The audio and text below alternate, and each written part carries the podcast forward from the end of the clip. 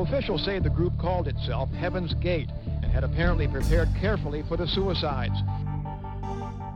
Last chance to evacuate planet Earth before it is recycled. I think it's a privilege to call yourself a Scientologist, and it's something that you have to earn.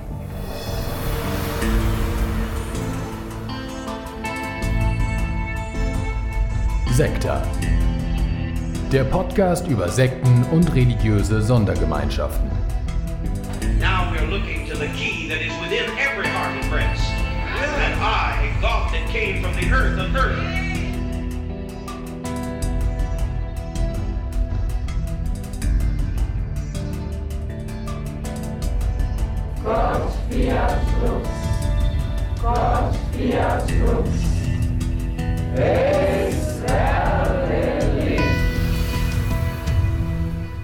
Ja, hallo und herzlich willkommen zur achten Folge von Sektar, dem Podcast über Sekten und religiöse Sondergemeinschaften.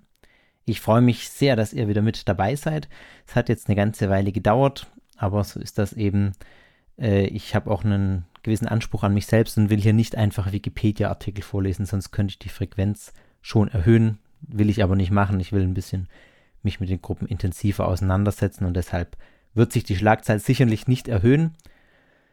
Aber mir ist das einfach wichtig. Also genau, ich will hier keinen Scheiß abliefern, sondern ein bisschen was Vernünftiges erzählen und das geht eben nur mit gewisser Vorbereitung. Deswegen dauert es einfach ein bisschen länger. Tut mir leid, aber ist eben so.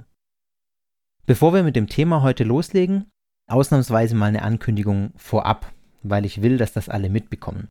Ich würde nämlich gerne eine Sondersendung aufnehmen und machen. Und zwar eine Sondersendung, in der ihr zu Wort kommt. Ich fände es total interessant, mal eure Erfahrungen und Berührungspunkte mit Sekten zu erfahren. Und genau das ist der Plan. Ich rufe euch hiermit dazu auf, mir davon zu erzählen. Was für Erfahrungen habt ihr mit Sekten gemacht? Seid ihr denn mal begegnet? Habt ihr euch schon mal mit jemandem unterhalten, der in der Sekte war? Äh, stand schon mal jemand vor der Tür? Wart ihr selber schon mal in der Sekte? Irgendwie sowas. Am besten, ihr macht das als Audio und schickt mir das auf irgendeine Art, zum Beispiel per E-Mail an guru.sekta.fm und falls ihr nicht wisst, wie man Audio aufnimmt, oder falls ihr das auch nicht wollt, kann ja sein, könnt ihr mir die äh, auch sehr gerne als Text schreiben, äh, also eine Mail als Text mit eurer Geschichte, dann lese ich das hier vor.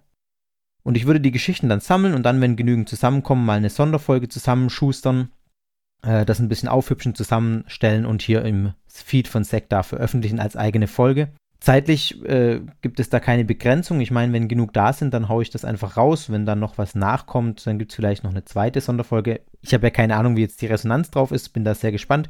Wichtig ist, wenn ihr mir was schickt und es nicht explizit anders kennzeichnet, dann gebt ihr mir damit das Recht, das im Rahmen dieses Podcasts zu verwerten. Vielleicht auch mehrfach, wenn zum Beispiel eine Folge mal noch zu der Gruppe kommt. Und ihr gebt mir auch das Recht zu schneiden. Also ich schneide nicht inhaltlich, sondern wenn dann zeitlich. Ich achte natürlich sehr darauf, dass der Inhalt der gleiche bleibt. Und das gleiche gilt auch für E-Mails. Also nur, dass das klargestellt ist, wenn ihr anonymisiert werden wollt, bitte ich euch, mir das entweder anonym zu schicken oder unter einem Fake-Namen ist ja auch gut möglich oder das explizit zu sagen, dass ihr anonym bleiben wollt, dann respektiere ich das natürlich. Genau, also ich bin gespannt. Schickt mir eure Geschichten. Wie seid ihr mit Sekten in Berührung gekommen, egal was? Ist äh, absichtlich ganz offen gefragt, weil mich einfach auch alles interessiert. Und falls ihr mir ein Audio schickt, achtet mal drauf, dass es nicht länger als 10 Minuten wird, sonst wird es vielleicht ein bisschen zu viel. Also genau. So viel dazu und jetzt zum Thema heute. Eigentlich wollte ich mal was Unblutiges machen. Wenn ich mir die Gruppen angucke, die ich bisher behandelt habe, dann gibt es eine klare Tendenz zu wirklich extremen Gruppen. Und eigentlich will ich ja auch über Gruppen reden, die uns vielleicht ein bisschen näher sind, weil sie uns auch in Deutschland heute noch begegnen. Ich muss euch leider enttäuschen, das wird bei dieser Gruppe jetzt auch nicht der Fall sein, die wir heute behandeln. Aber es kam dann nämlich im, im November die Meldung in den Nachrichten, dass der ehemalige Sektenführer und mehrfache Mörder Charles Manson am 19. November gestorben ist. Und er war Anführer der Manson Family. Und da drängt sich das Thema natürlich auf. So ist es halt, dass heute wieder eine extrem krasse Gruppe in den Blick kommt. Und mein Ziel ist tatsächlich vielleicht ein bisschen anderen Blickwinkel auf die Gruppe zu werfen, wie es in den großen Medien getan wird, auch wenn die Morde natürlich eine Rolle spielen werden, eine große Rolle spielen werden, werde ich da jetzt nicht detaillierte Tatbeschreibungen oder so vornehmen, denn mich interessiert auch ein Punkt, nämlich was war die Manson Family für eine Gruppe? Was war Charles Manson für ein Mann? Und was haben er und seine Anhänger geglaubt? Und natürlich, aus welchen Motiven haben die überhaupt gemordet? Also, das ist alles so was, was in den Medien vielleicht irgendwo noch unten dran hängt. Was die genau geglaubt haben, habe ich in den Medien irgendwie nie, nirgendwo richtig gelesen. Ja, mal sehen, ob ich dem Anspruch gerecht werden kann und ich bin gespannt, was ihr dazu sagt. Legen wir los.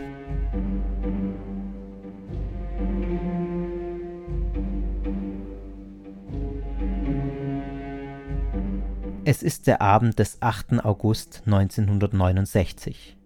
Sharon Tate, Ehefrau von Starregisseur Roman Polanski und selbst erfolgreiche Hollywood-Schauspielerin, kehrt mit drei Freunden nach einem üppigen Abendessen in ihr Haus im Cielo Drive in Beverly Hills zurück.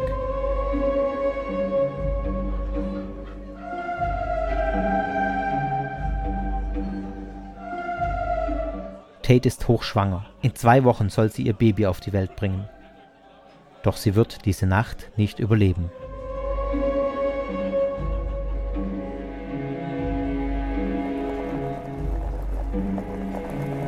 Um Mitternacht verschaffen sich vier Personen, ein Mann und drei Frauen, Zutritt zu der Villa in Beverly Hills.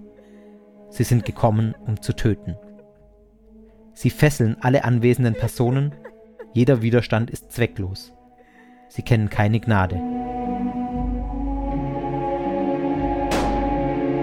Mit Messern und einer Pistole ermorden die Einbrecher alle anwesenden Personen. Es gibt keine Überlebenden.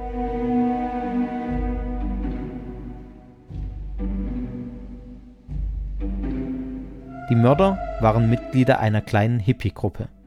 Sie wurden geschickt von ihrem Guru, dem sie bedingungslos folgten. Doch was war das Motiv der Morde? Und wieso wurden gerade diese Opfer ausgewählt? Die Geschichte, die in diesen grausamen Ereignissen vom August 1969 ihren Höhepunkt findet, beginnt 35 Jahre zuvor mit der Geburt eines Mannes namens Charles Manson.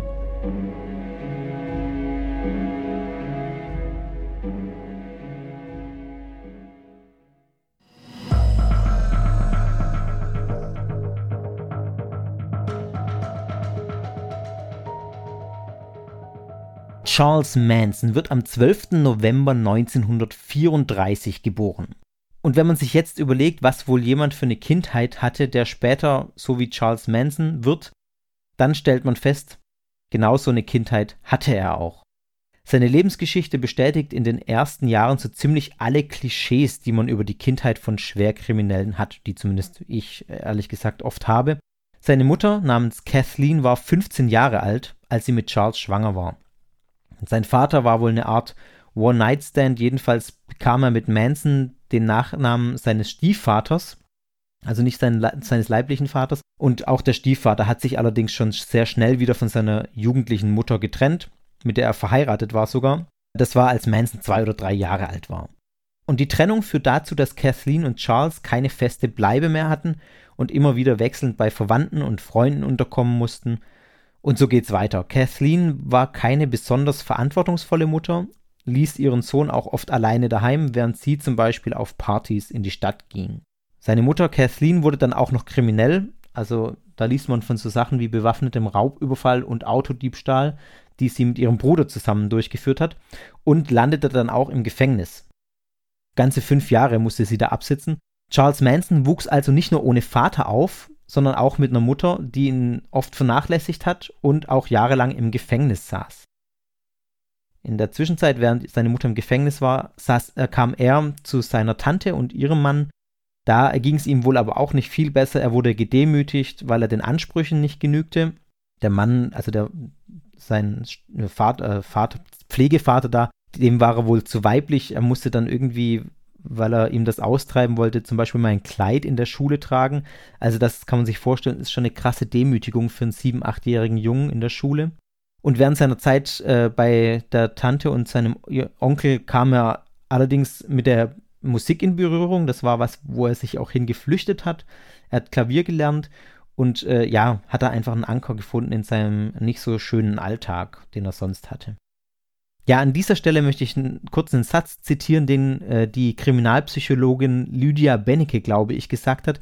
Es gibt eine Hoaxilla-Folge zu Charles Manson. Ich packe die in die Shownotes, die ist sehr hörenswert mit einem sehr psychologischen Herangehensweise. Klar, äh, Lydia Bennecke ist Kriminalpsychologin und Alexander Waschkau, der den Hoaxilla-Podcast macht mit seiner Frau zusammen, ist auch Psychologe. Also eine sehr, sehr psychologische Herangehensweise. Und Lydia Bennecke geht darauf ein, dass ich es immer sehr entschuldigend, entschuldigend anhört, wenn man über die ja ach so schlechte Kindheit von Verbrechern redet. Und sie betont dann einen, finde ich, sehr wichtigen Aspekt. Es geht nicht darum, die Taten zu entschuldigen im Sinne von, der konnte ja gar nicht anders werden, sondern es geht darum zu erklären. Letztlich gibt es nämlich genug Menschen mit furchtbarer Kindheit, die dann selbst nicht kriminell werden und auch Menschen mit guter Kindheit, die kriminell werden. Aber es zeigt sich ja doch, dass die Voraussetzungen, äh, die Charles Manson zum Beispiel hatte, denkbar schlecht waren und er es wirklich sehr schwer hatte. Das entschuldigt aber nicht die Verbrechen äh, in keiner Weise. Aber es erklärt vielleicht zumindest in Teilen, wo das herkam, wie sich das entwickeln konnte. Und Charles Manson wusste eben von klein auf nicht, was es heißt, in stabilen und geordneten und sicheren Verhältnissen zu leben. Das kannte er nicht. Ja, also so viel mal dazu. Es ist keine Entschuldigung, sondern es ist der Versuch einer Erklärung. 1942 wurde Charles Mutter Kathleen dann aus dem Gefängnis entlassen, wegen guter Führung. Charles kam dann wieder zu ihr und das unstetige Leben ging dann äh, direkt weiter. Die Mutter war alkoholabhängig und auch bei den anonymen Al Alkoholikern. Ein Jahr später, äh, 43, heiratete die Mutter dann einen Mann, den sie bei den anonymen Alkoholikern kennengelernt hat. Äh, Charles selbst wurde sehr früh kriminell er brach nicht nur in Läden ein, sondern hat auch im Alter von 13 Jahren schon seinen ersten bewaffneten Raubüberfall ver, äh, verübt. Also das muss man sich mal vorstellen. 13 Jahre bewaffneter Raubüberfall. Ja, da scheinen die Weichen tatsächlich schon gestellt zu sein. Und zu dieser Zeit war er bereits in sogenannten Reform Schools unterwegs. Äh, das war Alltag für ihn. Das sind äh, Erziehungsanstalten oder so eine Art Jugendstrafanstalt. Also er war quasi als Teenager schon im Gefängnis, ist mehr oder weniger im Gefängnis aufgewachsen, wenn man es mal so sagen will. In einem Interview, das ich gefunden habe, sehr viel später, als er ein älterer Mann war und im Gefängnis saß, spricht er mal hm, in ein paar Worten über seine Kindheit. Ich spiele euch das mal kurz ein, hm, weil ich weiß nicht, wie gut man es versteht. Es ist aber auch eigentlich äh, nicht so wichtig. Es geht auch ein bisschen darum, ihn einfach mal kurz zu hören. Tell me, Tell me a little bit about your background. Tell me if you could describe your childhood in a couple of sentences, how would you describe it? I didn't have a childhood. Tell me a little bit more. Tell me more. I went to I went to a, a reform school in '43, and I've been fighting ever since. Was it as bad as you describe in the book that was co-authored by Newell Uh, that wasn't my book. That wasn't your no. book. Tell me how you would describe how bad it was for you in these reform schools. A child don't know what bad is.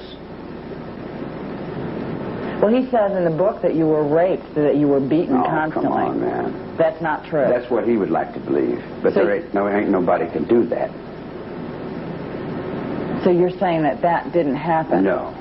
So you didn't have a lousy childhood then? Yeah, I had a terrible childhood, but I'm from here. In other words, it didn't Uh, get to you? no, I've never sold out. They've never beat me. I haven't been beaten. Tell me about your terrible childhood.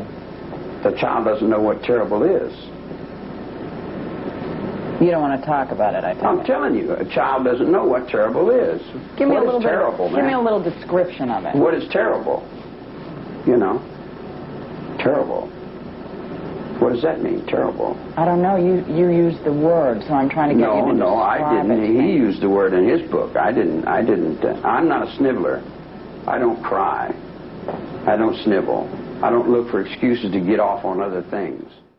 Das ist so der Stil, wie die Interviews mit Charles Manson auch öfter verlaufen, wenn man sich da diverse Videos bei YouTube anguckt. Er sagt irgendwie nicht so richtig was. Und er wirkt auch sehr verwirrt. Er sagt hier zum Beispiel, ich hatte eine schreckliche Kindheit und als die Interviewerin dann ihn darauf anspricht, sagt er, ein Kind weiß doch gar nicht, was schrecklich ist. Und wenige Sekunden später behauptet er, er habe gar nicht gesagt, dass seine Kindheit schrecklich sei. Er habe dieses Wort nicht benutzt, dabei hat er es tatsächlich ein paar Sekunden vorher benutzt. Also es ist äh, wirklich irgendwie wirkt ein bisschen wirr. Und ich spiele euch mal noch ganz kurz eine paar Sekunden lange Szene aus einem anderen Interview ein, auch nochmal nur zur Verdeutlichung, was ich meine, äh, wenn ich sage, das Ganze wirkt etwas verwirrt. Do you feel blame? Are you mad? Uh, do you feel like Wolves Kebab right Francis? Get Francis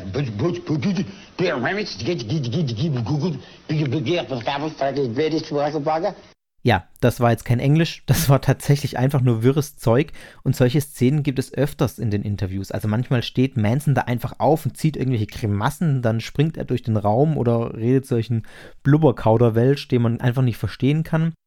Ja, aber dazu vielleicht später nochmal ein bisschen mehr, äh, wenn man zur letzten Phase kommen. Zurück in die Erziehungsanstalt, in der Manson schon als Teenager unterwegs war. Da gab es dann auch diverse Vorfälle. Einmal zum Beispiel hat er einen anderen Jungen in der Erziehungsanstalt wohl sexuell missbraucht, während er ihm ein Rasiermesser an den Hals gehalten hat. Prägend für den weiteren Verlauf seines Lebens war auch dann immer weniger die sexuelle Komponente, auch in dem Fall nicht, sondern eher die der absoluten Machtausübung, die ihn fasziniert hat. Also diese absolute Macht über Menschen zu haben, das äh, zeigt sich schon in diesem einen Vorfall in der Erziehungsanstalt und zieht sich auch irgendwie durch sein ganzes Leben. 1954 schließlich, im Alter von 20 Jahren, wurde er aus der Straf- oder aus der Erziehungsanstalt entlassen. Also, ja, wie schon gesagt, im Alter von 20 hat er im Prinzip den größten Teil seines Lebens in Gefängnissen oder in ähnlichen Einrichtungen verbracht. Das heißt schon was. Und ein Jahr später bandelte er dann mit einer jungen Frau an, die er auch 1955 äh, geheiratet hat und auch geschwängert hat. Charles begann dann Autos zu klauen, um sein Leben zu finanzieren und floh schließlich mit seiner schwangeren Frau in einem gestohlenen Auto nach Los Angeles. Da wurde er wieder verhaftet, äh, aber er wurde wegen seiner schwangeren Frau nur zu einer Bewährungsstrafe verurteilt. Dann kam sein äh, Sohn Charles Manson, Charles Manson Jr. zur Welt und weil äh, die dann alle zusammen wieder geflohen sind, Frau, Kind und Mann, wurde er schließlich erneut verhaftet und musste dann auch tatsächlich ins Gefängnis. Also da gab es keine Bewährungsstrafe mehr.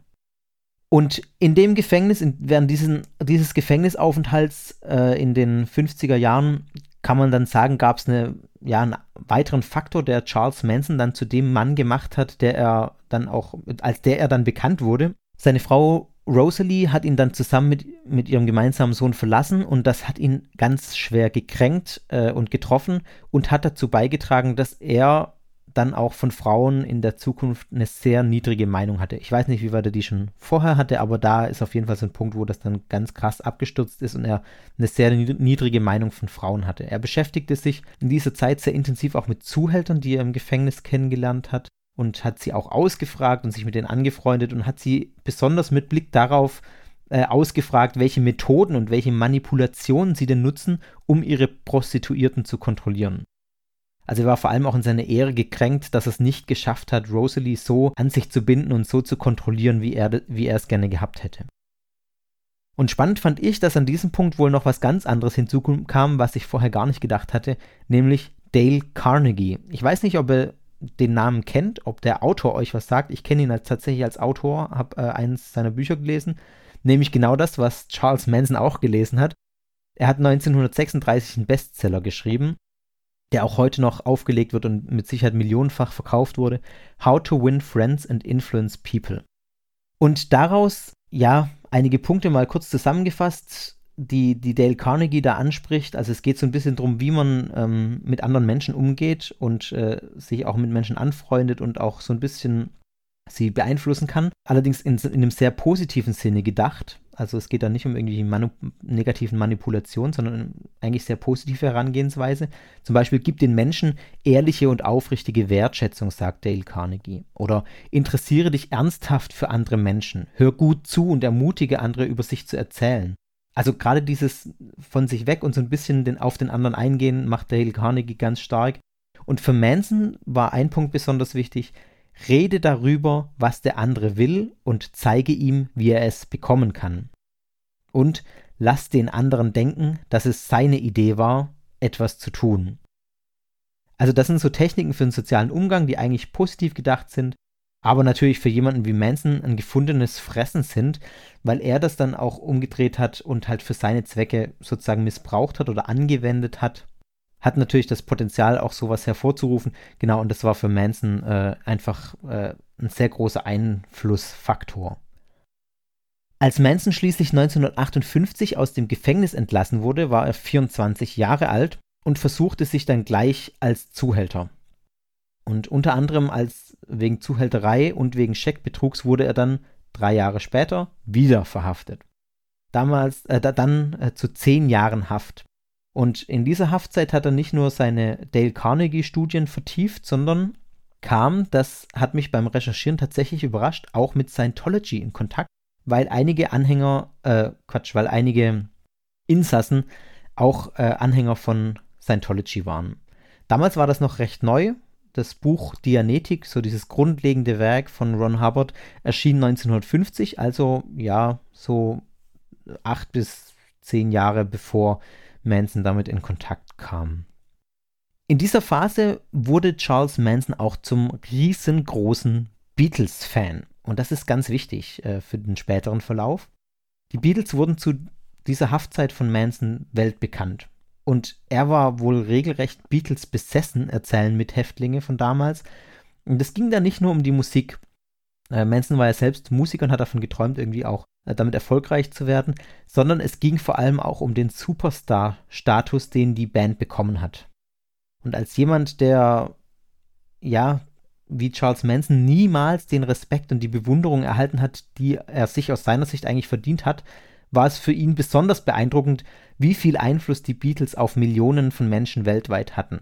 Und man kann wohl sagen, dass diese Phase in Manson das unauslöschbare Verlangen geweckt hat, einen ähnlichen Status zu erlangen wie die Beatles.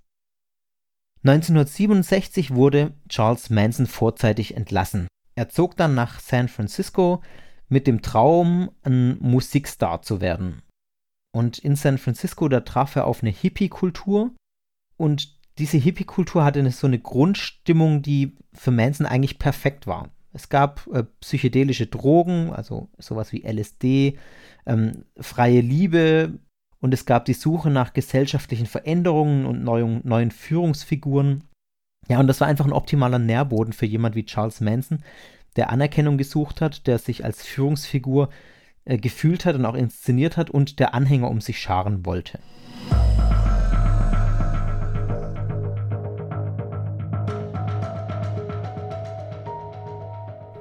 Ja, das ist eine lange Vorgeschichte, aber ich fand es spannend, sich auch mal ein bisschen mit den Hintergründen und dem Kontext zu beschäftigen, aus dem Manson auch kam. Auf diesem fruchtbaren Boden in den 60er Jahren dieser Kultur entsteht also die Gruppe rund um Charles Manson, der sich selbst, äh, also die Gruppe, die sich selbst erstmal nur The Family nennt und von anderen aber von außen oft als The Manson Family bezeichnet wurde. Zu seinen Anhängern haben vor allem Frauen gezählt, die sich um Manson geschart haben und die Größe der Gruppe ist sehr stark variiert. Es kamen, die, die Leute kamen und gingen. Die meisten waren wohl irgendwie im Alter von Beginn der Pubertät bis Mitte, Ende 20. Das ist so die, äh, ja, die Altersspanne, die sich da um Manson geschart hat. Und der ganz feste Kern, der bestand wohl rund aus, aus rund 20 Mitgliedern und zum Großteil waren das tatsächlich Frauen. Es war wohl auch so, dass Manson sich ganz stark den Methoden bedient hat, die er erlernt hat bei Carnegie und auch bei den Zuhältern in dem, im Knast, um die Mitglieder an sich zu binden. Also es war zum einen die Wertschätzung, also das Gefühl, wichtig und wertvoll zu sein. Die Leute haben Aufmerksamkeit von Manson bekommen. Das hat mich stark an äh, auch People's Temple erinnert. Folge 4 war das von Sekta. Da äh, gab es ganz ähnliche Mechanismen, wo ich auch drüber gesprochen habe, wie das funktioniert hat. Und äh, viele Anhänger kamen, wie Manson auch selbst, das heißt, er hatte auch Verständnis oder hat irgendwie das äh, so auch darstellen können, dass er da auch herkommt, aus zerbrochenen Familien mit ganz schwierigen Hintergründen. Also hatten schon sehr brüchige Biografien und haben einfach nach Anschluss gesucht, haben nach irgendeinem Halt im Leben gesucht. Sie haben also so eine Vaterfigur wie Manson dankbar aufgenommen. Und äh, ja, Manson hat das voll ausgenutzt, hat von seinen Mitgliedern verlangt, sich ihm voll und ganz zu unterwerfen, ihm voll und ganz hörig zu werden. Die Manson Family wurde sehr, sehr stark autoritär geführt.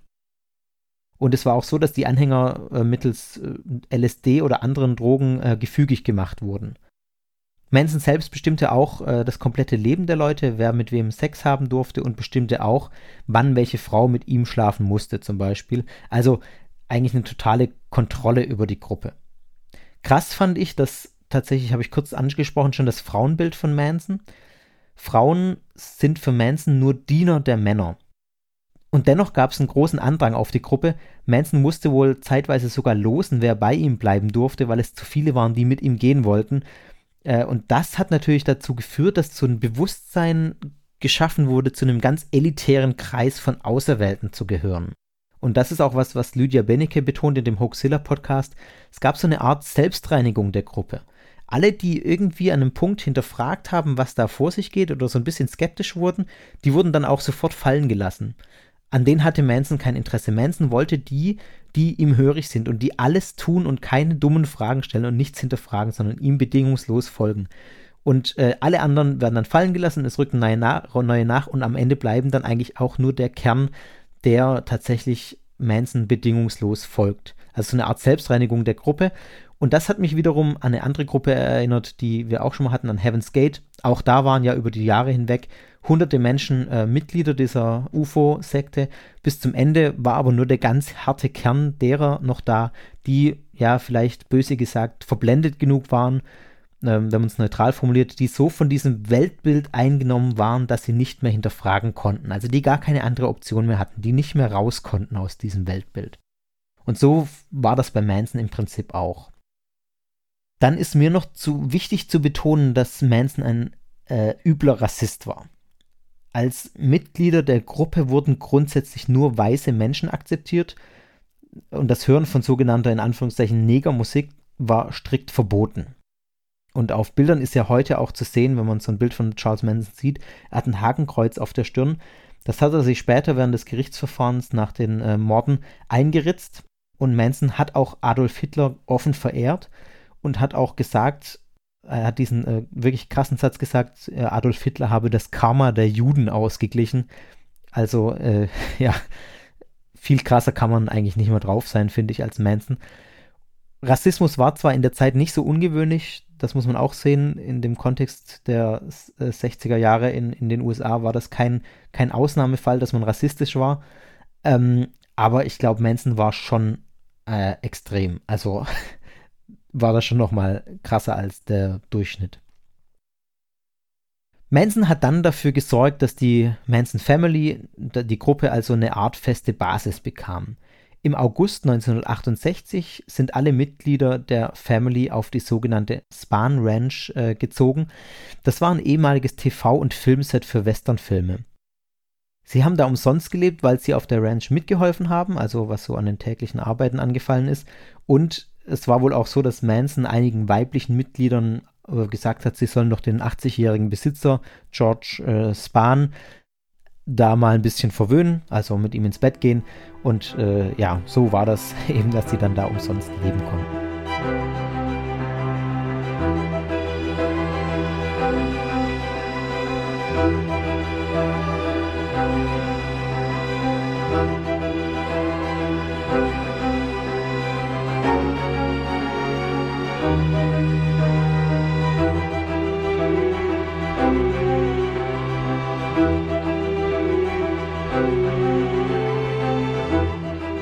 Bevor wir zu dem Höhepunkt kommen, den Morden, möchte ich doch auf den Schwerpunkt eingehen, um den es mir hier bei, bei Sekta ja immer geht, nämlich was haben die Mitglieder der Manson Family eigentlich geglaubt, beziehungsweise was hat Charles Manson selbst geglaubt.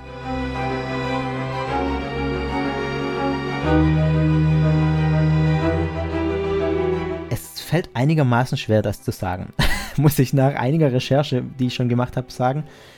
Lydia Bennecke sagt in dem Hoxilla Podcast, äh, ja, das sage ich mal noch an der Stelle, dass Manson im Prinzip nur ein Betrüger war, ein Schwerverbrecher, dem es eigentlich nur um die Kontrolle über andere Menschen geht und um die Anerkennung von den anderen, um seinen Narzissmus zu befriedigen. Äh, ja, das ist sicher ein, ein, ein, ein wesentlicher Punkt oder der wesentliche Punkt.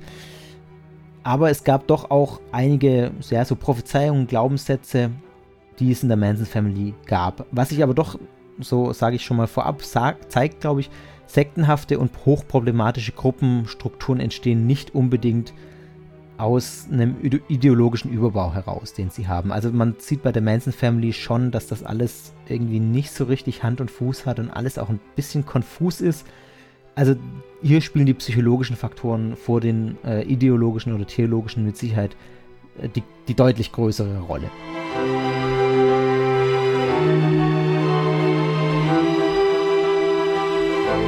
Dennoch, es gab Prophezeiungen von Manson, die auch dazu gedient haben, Mitglieder an ihn zu binden.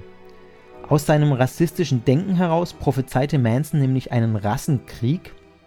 Den hat er Helter Skelter genannt. Das stammt aus einem Beatles-Song, der auch so heißt, Helter Skelter. Ich glaube, der ist auch 1968 erschienen auf dem White Album der Beatles.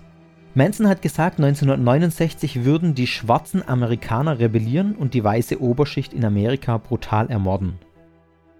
Und darüber würde ein Rassenkrieg ausbrechen, den die schwarzen Amerikaner schließlich gewinnen würden und alle weißen Menschen ermorden würden. Also es gäbe keine überlebenden weißen Menschen und es gibt nur einen Ausweg. Man kann das nur überleben, wenn man sich Manson und seiner Familie anschließt.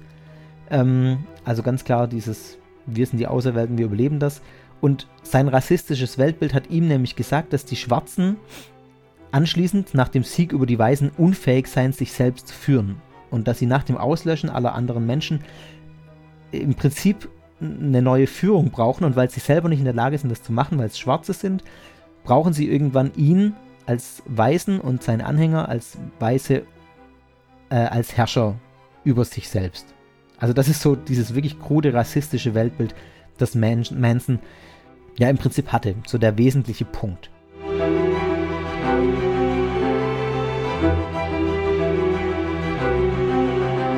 Überleben wollte Manson mit äh, der Manson Family, indem er sich in einer angeblichen Höhle oder in, in so einer unterirdischen Stadt, die er als Eingang zum Paradies bezeichnet, unter dem Death Valley versteckt hält, wenn der Rassenkrieg ausbricht und anschließend äh, dann, wenn der Rassenkrieg vorbei ist und die Suche nach einer neuen Führung losgeht, dann da hervorkommt und sich als neuer Führer anbietet. Dieser Rassenkrieg oder das Helter Skelter äh, ist entscheidend, denn die Gedanken, die ich gerade kurz ausgeführt habe, sind sehr grundlegend auch für die durchgeführten Morde später. Es war nämlich so, dass 1969 der von ihm prophezeite Krieg eben Überraschung nicht ausbrach. Er war der Ansicht, dass die Schwarzen den Aufstand einfach nicht fertiggebracht haben und Hilfe brauchen. Und dadurch, dass die Manson Family dann gezielt weise Reiche ermordete, erhoffte er sich, ja, den von ihm wirklich herbeigesehnten Krieg auszulösen. Also das ist so ein bisschen das Motiv der Morde, aber das sage ich später auch nochmal. Beim Recherchieren kam es mir sehr stark so vor, dass Manson vor allem aufgrund seiner Beatles-Besessenheit und dabei insbesondere aufgrund des sogenannten White Albums, das im November 68 erschienen ist, der Beatles äh, seine Ideologie aufgebaut hat, beziehungsweise da auch seine Prophezeiung vom bevorstehenden Rassenkrieg irgendwie ähm, unterfüttert hat. Die gab es vorher schon, die hat er auch vorher schon äh, äh, ja, kundgetan, aber damit nochmal mit diesem Helter-Skelter-Song äh, richtig unterfüttert hat und da richtig Material gefunden hat und auch Begriffe gefunden hat, die er vorher nicht benutzt hat. Man kann ihn also gewissermaßen auch als Beatles-Prophet bezeichnen vielleicht. Ich verlinke euch da einen äh, Wikipedia-Artikel in den Show Notes, der das ganz schön macht. Das ist ein englischer Artikel der einzelne Songs der Beatles da zuordnet und kurz auch Mansons Interpretation dazu liefert. Interessant ist dabei vor allem auch, dass Manson es nicht so gesehen hat, dass er etwas in die Beatles-Song reininterpretiert. Also nicht, die Beatles sagen etwas und er interpretiert es, sondern einer ehemaligen Anhängerin zufolge war es genau andersrum. Manson war der Ansicht, dass die Beatles über das gesungen haben, was Manson selber schon lange predigt. Also das mit dem Rassenkrieg zum Beispiel hat er tatsächlich vorher schon gesagt und den Begriff dann aber von den Beatles übernommen. Aber das zeigt auch, wie verquer die Selbstwahrnehmung von Charles Manson war. Er als kleiner Hippie-Prediger sozusagen, der nun mal war, muss man einfach so festhalten, faktisch, der sah sich als jemand, dessen Prophezeiungen sogar die Beatles äh, aufnehmen und ihnen ein Album widmen und ihre Songs darauf ausrichten und ja, die Botschaften da umformulieren und verstecken sozusagen.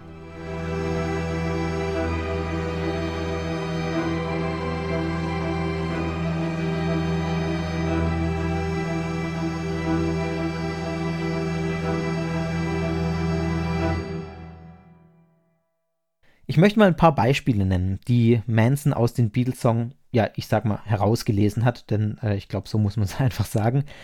Im Lied Honey Pie Ich verlinke die Lieder auch in den Shownotes. Also wer sich die mal anhören will, äh, ein Klick entfernt nur in den Shownotes.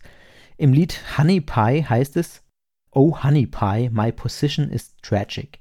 Come and show me the magic of your Hollywood song. Also übersetzt vielleicht so wie mein Honigkuchen oder meine Süße. Meine Position ist tragisch, traurig.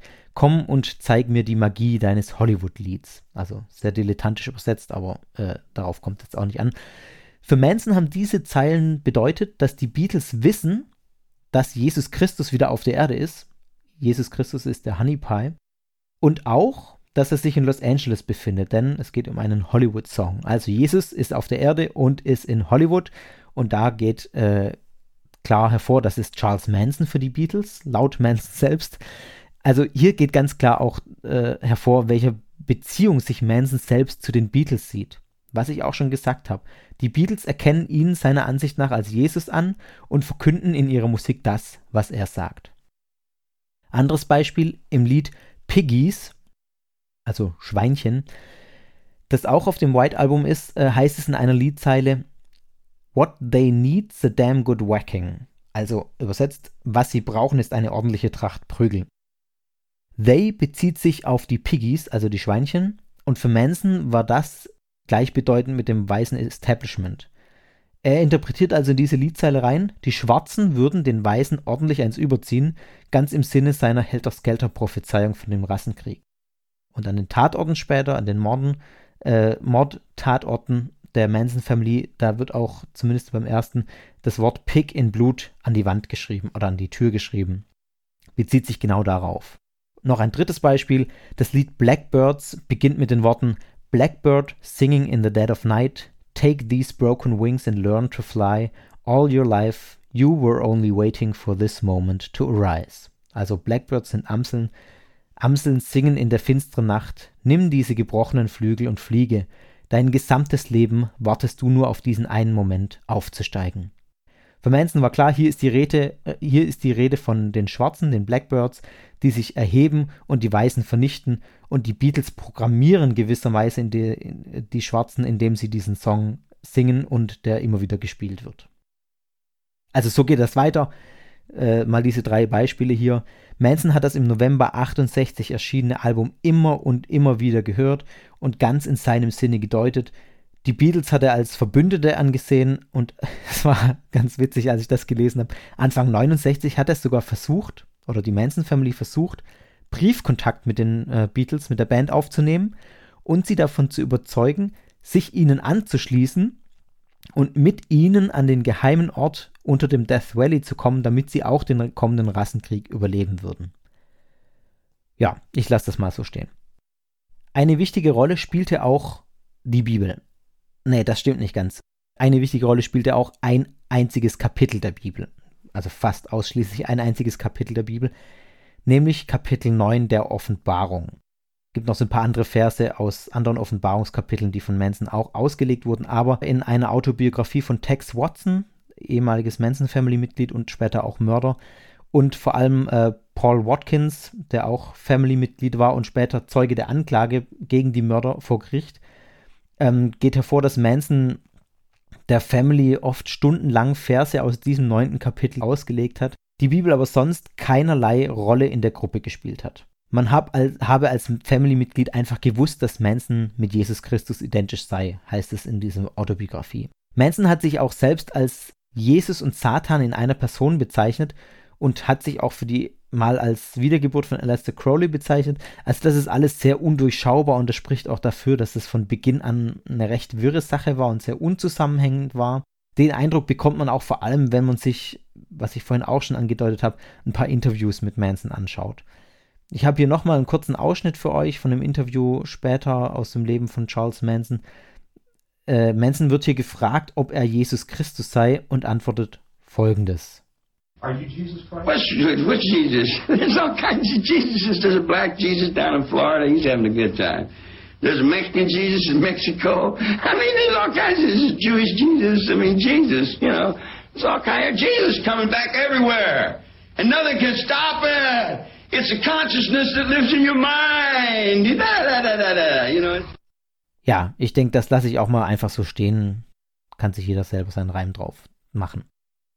Ich möchte noch äh, ein Beispiel nennen für die Deutung eines Offenbarungsverses, äh, Offenbarungsverses, eines Verses aus dem Buch der Offenbarung, weil ich das einfach auch nochmal äh, eindrucksvoll fand, wie er mit diesen Texten da umgeht. Es geht um Offenbarung Kapitel 9 in den Versen 2 bis 3. Ich lese das mal aus der Luther 2017 Übersetzung. Und er tat den Brunnen des Abgrunds auf, und es stieg Rauch empor aus dem Brunnen, wie der Rauch eines großen Ofens, und es wurden verfinstert die Sonne und die Luft von dem Rauch des Brunnens. Und aus dem Rauch kamen Heuschrecken auf die Erde, und ihnen wurde Macht gegeben, wie die Skorpione auf Erden Macht haben. Also, für Manson ist ganz klar, die Heuschrecken, von denen hier die Rede sind, ist, von denen hier die Rede ist, ja, oh Mann, ist schon spät. Das sind die äh, Beatles. Und diese Phrase, wie, wie die Skorpione auf Erden Macht haben, ist klar für Manson, denn er war von Sternzeichen Skorpion. Er würde also alles überstehen, denn er hat auf Erden Macht. Und der Brunnen des Abgrunds, das ist der Ort, an dem die Family nach dem Helter Skelter aufsteigen wird und die Herrschaft über die Erde ausüben wird. Ja, ich habe mich angesichts dieser Interpretation natürlich einiges gefragt, aber vor allem auch, wie kommt Manson überhaupt drauf, dass die Heuschrecken die Beatles sind? Und es ist so, dass in Vers 7 und 8 im gleichen Kapitel steht, dass die Heuschrecken Gesichter wie Männer haben und Haare wie Frauen. Und da die Beatles Männer sind und lange Haare haben wie Frauen, war das für Manson wohl klar, dass mit den Heuschrecken die Beatles gemeint werden, äh, gemeint sein müssen. Ganz witzig fand ich, äh, als ich das dann mal nachgelesen habe im Original, im Englischen übersetzt steht, steht da tatsächlich, dass die Heuschrecken Faces of Men haben, also Faces von Männern. Im Deutschen steht da schon wie Menschen, also äh, Gesichter wie Menschen. Und das wird dann ja schon nicht mehr so gut passen. Ich habe mir dann mal die Mühe gemacht und das im griechischen Original nachgeschaut, äh, nachgeschaut, extra für euch. Und im griechischen Original steht auch nicht Männer, sondern Menschen. Also es ist von Menschen mit Frauenhaaren die Rede sozusagen von Heuschrecken, die Gesichter wie Menschen haben und Haare wie Frauen und nicht von Männern, die Haare haben wie Frauen. Also das sieht man, ich habe das nur gemacht, um mal zu, zu, zeigen oder nachzugucken, auf welchem Niveau sich das bewegt. Und das ist hier ganz klar, also äh, die englische Übersetzung eines äh, im ursprünglich als griechisch geschriebener Text, ja, das sieht man auf tatsächlich, auf welcher Stufe sich äh, Manson, der Prophet Manson, der angebliche Prophet da bewegt. Ja, die Beatles äh, und die Offenbarung sind also für Manson tatsächlich eng verwoben. Er versteht die Beatles irgendwie quasi als göttliche Mitboten mit ihm zusammen, äh, da sie seine Botschaften in prophetischen, äh, seine prophetischen Botschaften in ihren Texten verarbeiten. Ja, so viel mal vielleicht zu diesen äh, grundlegenden Glaubenssätzen, die Charles Manson da vermittelt hat. Wie gesagt, alles sehr, sehr wirr und undurchschaubar. Ich bin da selber nicht so richtig schlau draus geworden.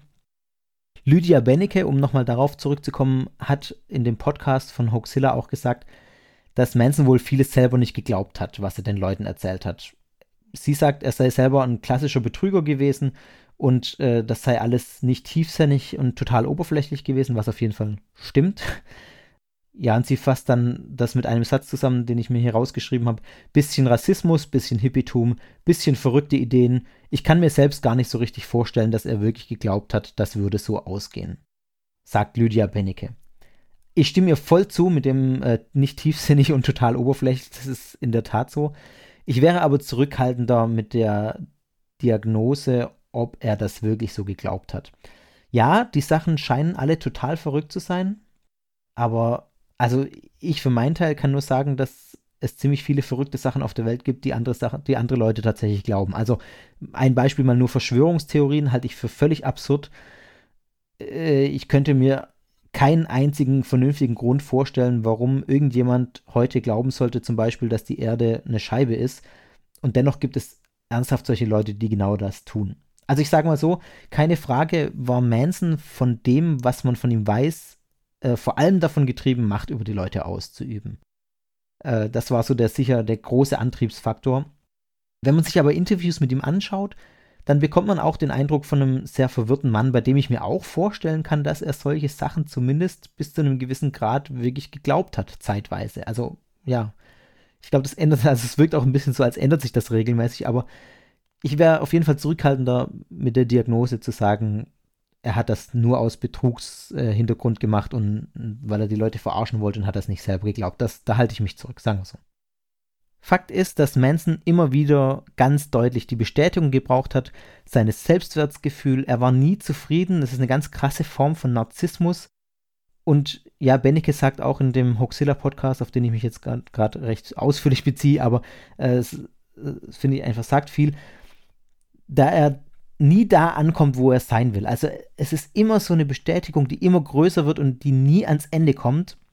Die Anhänger mussten ihm immer wieder sagen, dass sie ihn lieben, wie sehr sie ihn lieben und dass sie für ihn sterben und für ihn töten würden. Und dass sie dazu bereit waren, für Manson zu töten, beweisen sie schließlich tatsächlich in einer kurzen, aber dafür umso brutaleren Mordserie.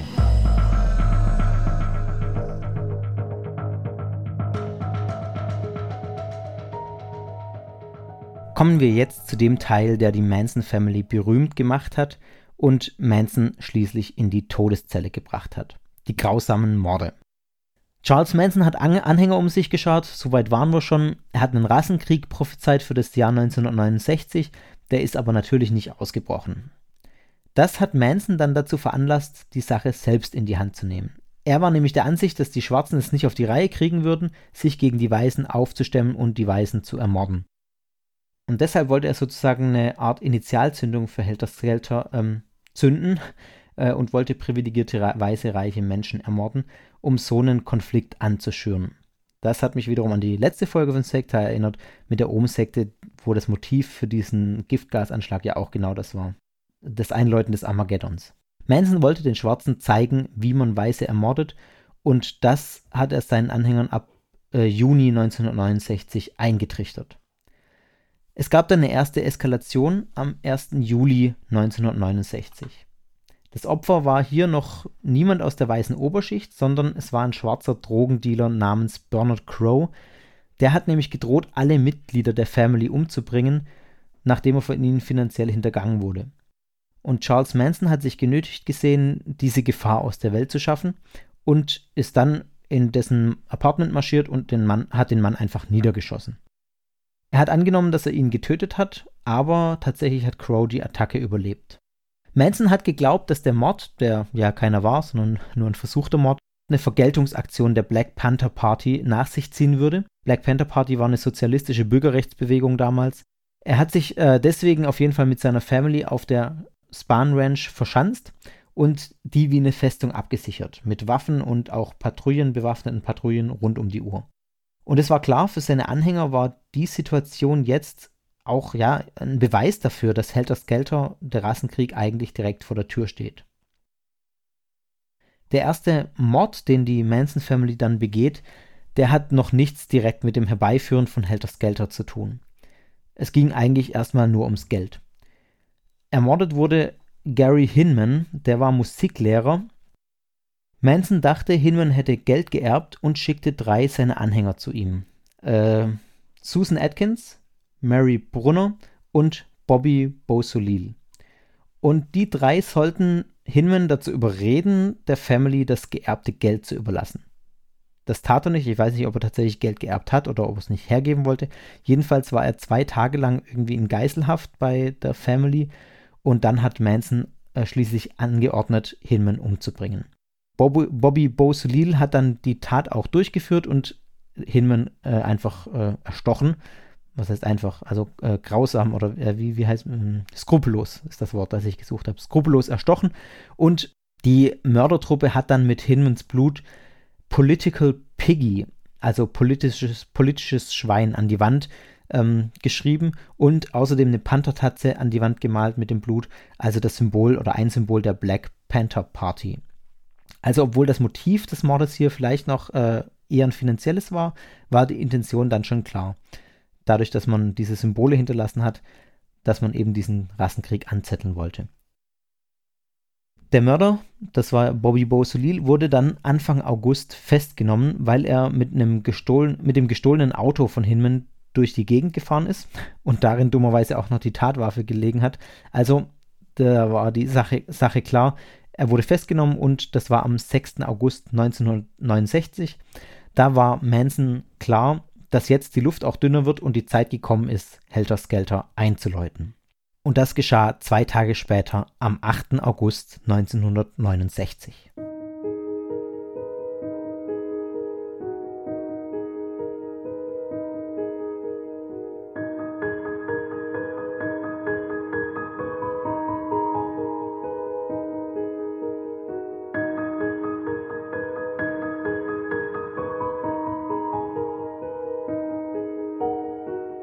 Manson befahl seinen Anhängern in der Nacht vom 8. auf den 9. August in eine Villa zu gehen, in der ein Musikproduzent gelebt hat, auf den er sauer war, weil der ihm mal vor einer Weile einen Plattenvertrag verweigert hat. Der Name des Musikproduzenten war Terry Melcher. Und in diesem Haus hat Melcher zu der Zeit aber nicht mehr gelebt. Der war schon ausgezogen, wohnt inzwischen woanders und jetzt war es das Haus des Regisseurs Roman Polanski, der dort mit seiner hochschwangeren Frau Sharon Tate gelebt hat.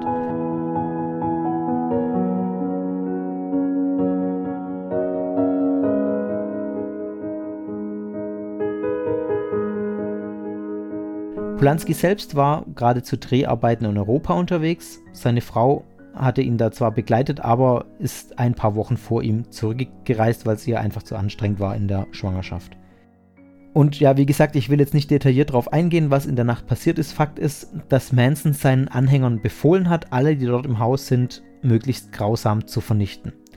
Tex Watson, Susan Atkins, Patricia Cranwinkle und Linda Kasabian sind dorthin gegangen, vier Mitglieder der Manson Family. Und ich denke, man kann sagen, dass genau das passiert ist, was Manson angeordnet hat.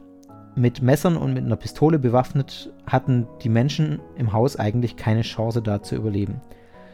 Die wurden äh, im Wohnzimmer versammelt, wurden da gefesselt, haben sich natürlich gewehrt und schließlich wurden sie auch skrupellos und grausam umgebracht, vor allem mit Messerstichen. Äh, und besonders grausam ist tatsächlich, dass Sharon Tate, die war bereits achteinhalb Monate schwanger, also kurz vor Geburt, und sie hat wohl noch darum gebeten, wenigstens so lange am Leben zu bleiben, äh, am Leben bleiben zu dürfen, bis ihr Baby auf der Welt ist. Aber das haben ihr die Manson-Anhänger verweigert und sie äh, umgebracht. Es ist nicht ganz klar, wer sie schließlich umgebracht hat, entweder Susan Atkins oder Tex Watson. Da sind die Aussagen unterschiedlich. Zuerst hat Susan Atkins gesagt, sie war's, später dann hat sie gesagt, Watson war's. Äh, Watson sagt von Anfang an, er war's. Also ist ganz unklar, welche Version nun letztlich stimmt. Und ich habe hier auch noch einen Einspieler für euch. Es ist ein äh, Ausschnitt aus einem Interview, das Susan Atkins sieben Jahre nach den Morden gegeben hat in Haft. Und sie beschreibt darin Ausschnitte der Tatnacht und hier sagt sie bereits, Watson hat die Menschen in der Tate-Polanski-Villa getötet. Der Ausschnitt geht knapp dreieinhalb Minuten, er ist ein bisschen gekürzt, ich spiele euch das mal vor. Atkins beschreibt da auch, ja, dass die Morde im Drogenrausch begangen wurden. Sie beschreibt, dass Tate ihr gegenüber um ihr Leben gebettelt hat und das Ganze für sie in einer Art Film ablief, den sie auch nicht stoppen konnte, selbst wenn sie es gewollt hätte. Sie gibt da keine detaillierte Tatbeschreibung, also es wird nicht viel schlimmer als das, was ich gesagt habe, aber Dennoch, wer es sich nicht anhören will, kann jetzt die nächsten drei, vier Minuten einfach überspringen.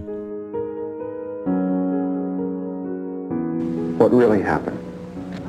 Well, I remember getting in the car with Tex and Tex my, Watson. Tex Watson and my other two co-defendants, three co-defendants actually. Um, and before I ever got in the car, Tex and I had our own special little stash of uh, cocaine.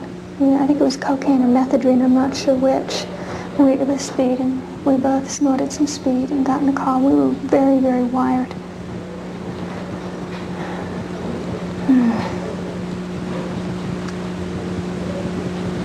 And we drove to the house uh, with instructions to kill everyone in the house. From Charlie? Yeah. The people in the house were all brought into the living room and tied up, and I remember that Wojtek Bakowski, I believe is his name, I had tied his hands with a towel and then was instructed to kill him. And I raised the knife that I had in my hand, and I couldn't put the knife down. I, I could not, I couldn't bring it down. It was just as though there was a force there that held my wrist, and I couldn't I couldn't move. And as he saw that I couldn't move, then he very easily undid the ties, the towel that I tied his wrist with, and he and I began to fight. And I remember I was screaming for help, and he was screaming for help, and uh, then Tex came and helped me, and I was left to sit and watch Sharon Tate. And about that time, it, I can remember seeing people just scattering in different places and running in different places, and I was left sitting with Sharon Tate, and she was talking to me, and I remember that I had absolutely, I could have, I felt nothing. I felt absolutely nothing for her um, as she begged for her life and for the life of her baby. And, uh, Jesus. I remember when we first went in, uh, one of the people said, who are you? And Tex said, I'm the devil and I'm here to do the devil's business. And I remember that in my conscience, it, it's so alive in me, even just recalling it. I remember that I had gone so far and there was no turning back. Even if I had wanted to run, even if I had wanted to leave, I couldn't. It was like I was caught in something that I had no control over. I had absolutely no say-so as to what was happening there. I was just like a tool in the hands of the devil is the only way I can put it. And I believe that it was by the grace of God that my hand did not go down with that knife on Wojciech Wajkowski's chest. I believe that... Uh, well, who did kill those people? That night? Yeah. Tex. Insgesamt hat die Family in dieser Nacht sechs Menschen ermordet. Sharon Tate und ihr ungeborenes Baby, ihren Bekannten Jay Sebring, das, äh, dann noch äh, Polanskis Freund Wojciech Frykowski und dessen Lebensgefährtin Abigail Folger und äh, Stephen Parent, der zufällig da war, weil er ein Freund des Hausmeisters der Villa war. Ausgeführt wurden die Morde von dreien der vier Family-Mitglieder, die vor Ort waren.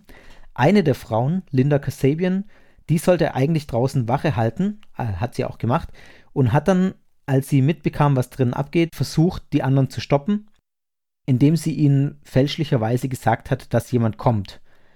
Später hat sie dann einen Deal mit der Staatsanwaltschaft gemacht und als Hauptzeugin im Verfahren gegen die anderen ausgesagt. Als ja, sie da aber reinkam und gesagt hat, die anderen, da kommt jemand, da war das Massaker aber schon mehr oder weniger vorbei und es war zu spät. Und bevor die Family die Villa verlassen hat, hat äh, Susan Atkins dann noch mit Blut Pig, also Schwein, an die Haustür geschrieben von Polanski.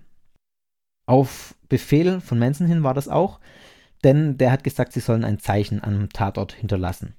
Auch weil eben die Intention war, diesen Helterskelter auszulösen. Diese Morde haben in den ganzen USA riesige Aufmerksamkeit erregt. Aber es war so, dass die Mörder fliehen konnten und die Polizei auch keine Anhaltspunkte hatte, die sie zu den Mördern geführt hätten. Und das Morden geht weiter. In der nächsten Nacht ging Manson mit sechs seiner Anhänger, also zwei plus die vier aus der ersten Nacht, zum Haus des Supermarktmanagers Lino LaBianca und äh, dessen Frau Rosemary. Manson war diesmal tatsächlich selber dabei und ging auch mit in das Haus. Er befahl dann, die beiden zu fesseln oder hat sie sogar selber gefesselt und äh, hat dann befohlen, sie zu töten, hat den Tatort aber selber verlassen, bevor der Doppelmord ausgeübt wurde. Und der wurde ebenso grausam mit Messern wie in der ersten Nacht ausgeführt. Auch hier haben die Täter Schriftbotschaften aus Blut hinterlassen. Diesmal stand da am Kühlschrank Helter Skelter, Rise, also Aufstand, oder Death to Pigs. Und Lino LaBianca wurde noch das Wort War, also Krieg, äh, in den Bauch geritzt. Und auch hier konnten die Mörder dann entkommen. Die Leichen wurden tatsächlich fast einen Tag später erst gefunden. Und was ich überraschend fand, war, dass die Polizei zunächst nicht von einer Verbindung zwischen den Morden ausging. Warum, äh, konnte ich nicht ganz rausfinden. Vielleicht, weil beim zweiten Mord andere Waffen benutzt wurden als in, im, am ersten Tag und es auch keinen Zusammenhang zwischen den Opfern bestand, aber das sind Mutmaßungen. Kurios wird es dann am 16. August, also sechs Tage nach den letzten Morden. Da wurde nämlich die Spahn Ranch von der Polizei durchsucht also das Haus, in dem die Manson Family gewohnt hat, und es wurden alle Family-Mitglieder festgenommen. Sie wurden dann allerdings wieder freigelassen. Durchsucht wurde nämlich das Haus nicht wegen der Morde, sondern wegen ganz anderer Ermittlungen im Fall von Autodiebstählen. Und wegen eines formalen Fehlers nämlich dem Datum auf dem Untersuchungsbefehl, der hat nicht, das hat nicht gestimmt, wurden dann alle wieder laufen gelassen. Also eine ganz kuriose Zwischengeschichte sozusagen. Manson und die Family sind daraufhin in eine andere Ranch gezogen im Death Valley. Und am 12. Oktober 1969, also tatsächlich zwei Monate nach den Morden, mehr als zwei Monate nach den Morden, wurden Mitglieder der Manson Family dann wieder verhaftet, diesmal wegen Brandstiftung, weil sie eine Baumaschine angezündet haben. Und in dieser Haft kam dann erst raus, dass die Manson Family auch für die ganzen Morde, die ich gerade beschrieben habe, verantwortlich war. Und zwar kam das raus, weil Susan Atkins sich verplappert hat und vom Mitinsassen mit der Beteiligung an den äh, Sharon Tate-Morden äh, geprahlt hat. Also so kam dann der Durchbruch mehr oder weniger zufällig für die Polizei erst sehr lange nach den Taten überhaupt. Interessante Aspekte sind noch, finde ich, dass die allererste Attacke auf den Drogendealer Crow die haben wir schon fast wieder vergessen nach diesen ganzen Morden, war das einzige Verbrechen, bei dem Manson selbst versucht hat, einen Menschen zu töten. Sonst hat er sich tatsächlich im Hintergrund gehalten und den Tatort entweder gar nicht betreten oder vor dem Mord noch verlassen. Es ist also nicht so, wie es in den Medien oft dargestellt wird, dass Charles Manson ein Serienmörder wäre. Manson hat tatsächlich niemals selber eigenhändig einen Menschen getötet. Aber ja, ich glaube, aus dem, was ich gesagt habe, wird auch deutlich, das macht seine Rolle, die er da gespielt hat, nicht weniger bedeutend. Also ohne Manson wäre das alles nicht passiert und nur weil er niemand selbst ermordet hat, wird er nicht weniger schuldig, sagen wir so.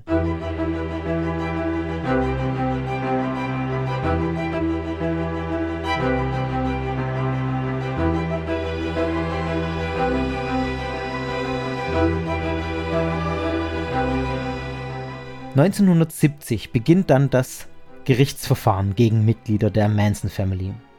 Vor Gericht mussten sich wegen der Morde äh, verantworten fünf Mitglieder, nämlich Charles Manson, Susan Atkins, Patricia Cranwinkle und Leslie Van Houten. Äh, das sind erstmal nur vier. Tex Watson wurde in einem eigenen Verfahren angeklagt, weil sich seine Anwälte da irgendwelche Verfahrensvorteile versprochen haben. Letztlich hat das aber alles nichts geholfen. Alle fünf Mitglieder der Family wurden zum Tode in der Gaskammer verurteilt.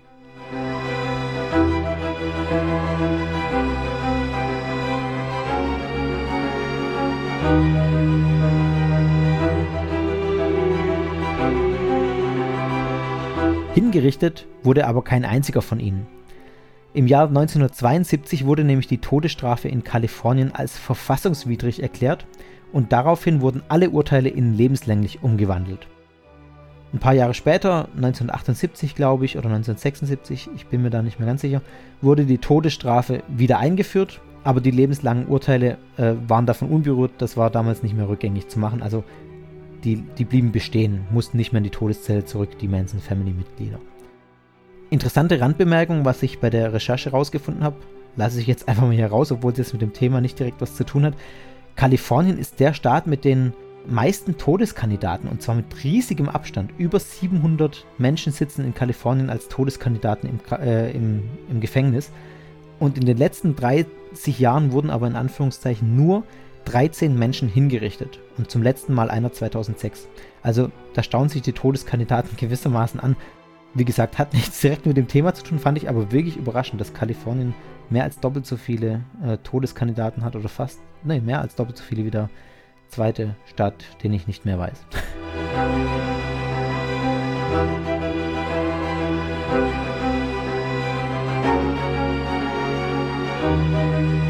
Ja, Tex Watson, um nochmal kurz darauf einzugehen, was ist mit denen heute eigentlich. Tex Watson lebt noch und sitzt in Haft.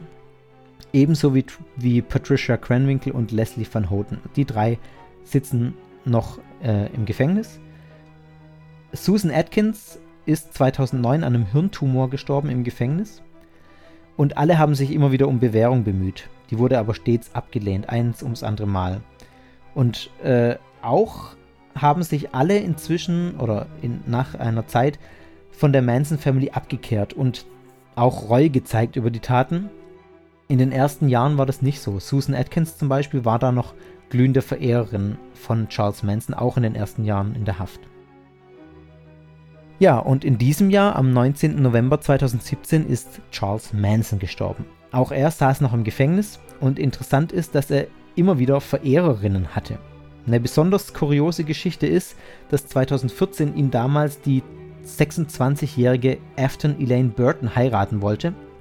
Sie ist 26, Manson war damals 80, sage ich nur so.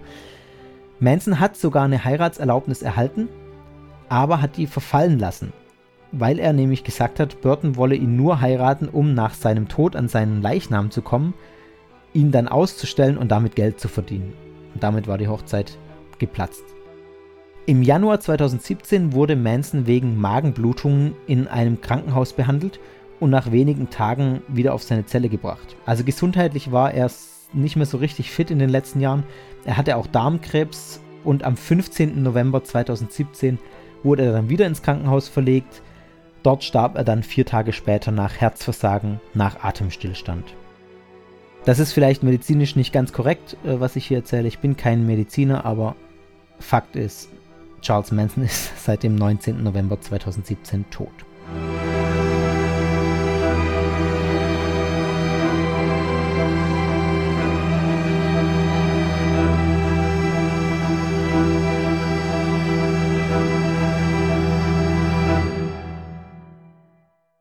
Also, mein Urteil über die Manson Family ist wahrscheinlich relativ offensichtlich. Es war eine sehr brutale Gruppe um Charles Manson. Und Charles Manson war ein äußerst psychisch, zumindest ein äußerst brutaler Mensch. Besonders spannend finde ich in Auseinandersetzung mit der Manson Family, dass man hier solche Sektenstrukturen findet, die aber ja keinen richtig fixen ideologischen Überbau haben.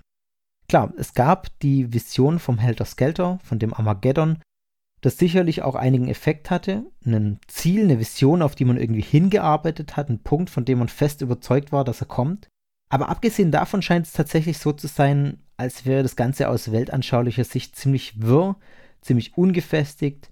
Manson als Jesus, Manson als Satan. Und ich meine das jetzt auch nicht despektierlich, äh, wenn ich sage, man merkt irgendwie, dass da Drogen im Spiel waren. Also das äh, boah, hat irgendwie nicht richtig Hand und Fuß.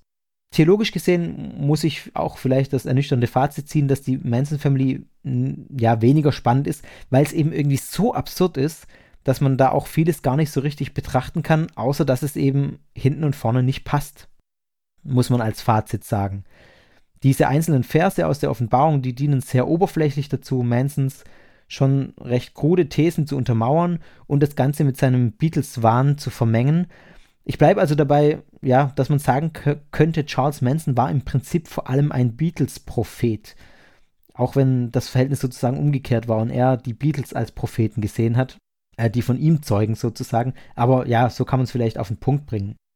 Von den Beatles und ihrem Superstar-Status war er so begeistert, dass in seinem Kopf da irgendein Schalter umgelegt wurde und er dann auch der Ansicht war, dass die Beatles ja eben ihn und seine Botschaft verehren würden und seine Prophezeiungen in ihren Songs verstecken.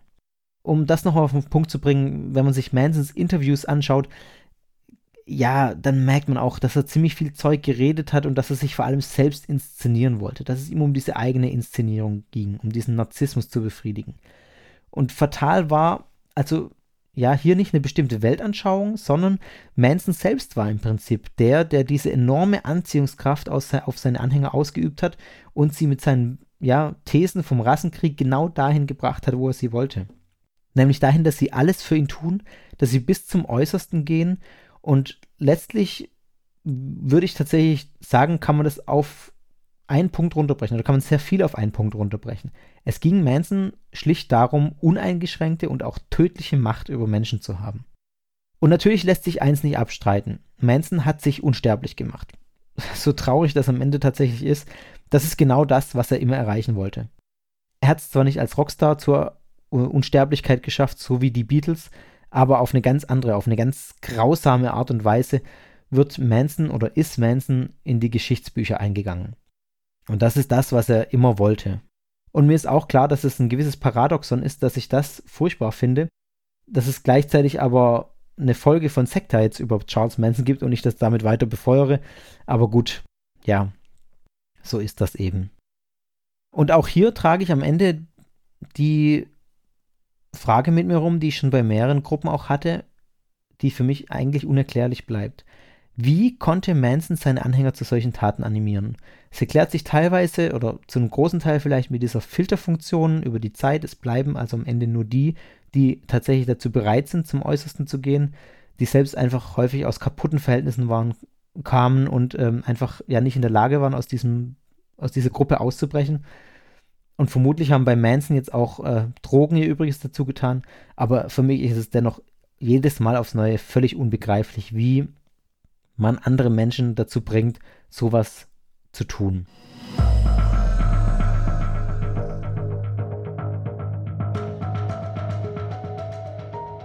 So, das war's.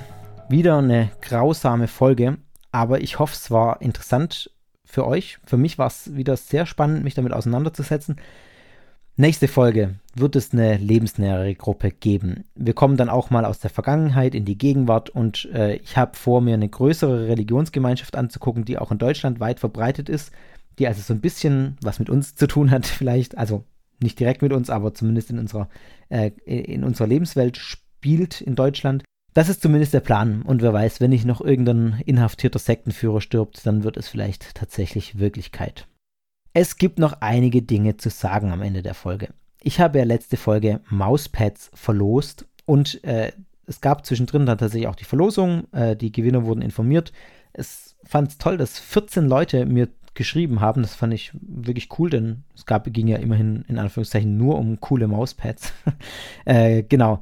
Jedenfalls äh, gratuliere ich an der Stelle auch nochmal Ed Das Dodo und Ed Selbstgesprächler, beides äh, Teilnehmerinnen äh, und Teilnehmer, die auf Twitter äh, mitgemacht haben bei dem Gewinnspiel.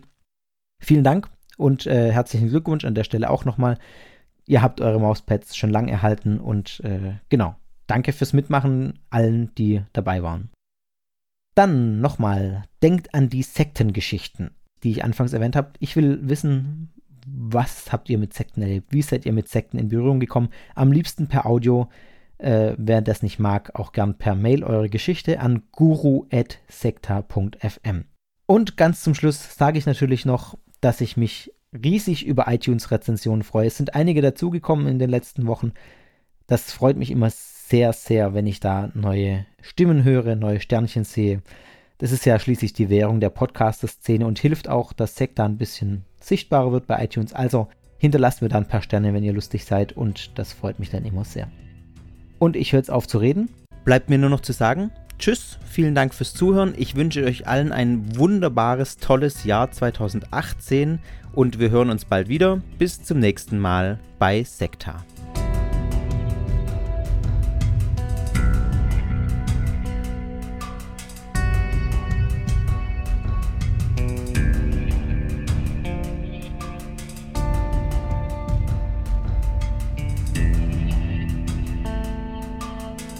Das war Sekta, der Podcast über Sekten und religiöse Sondergemeinschaften.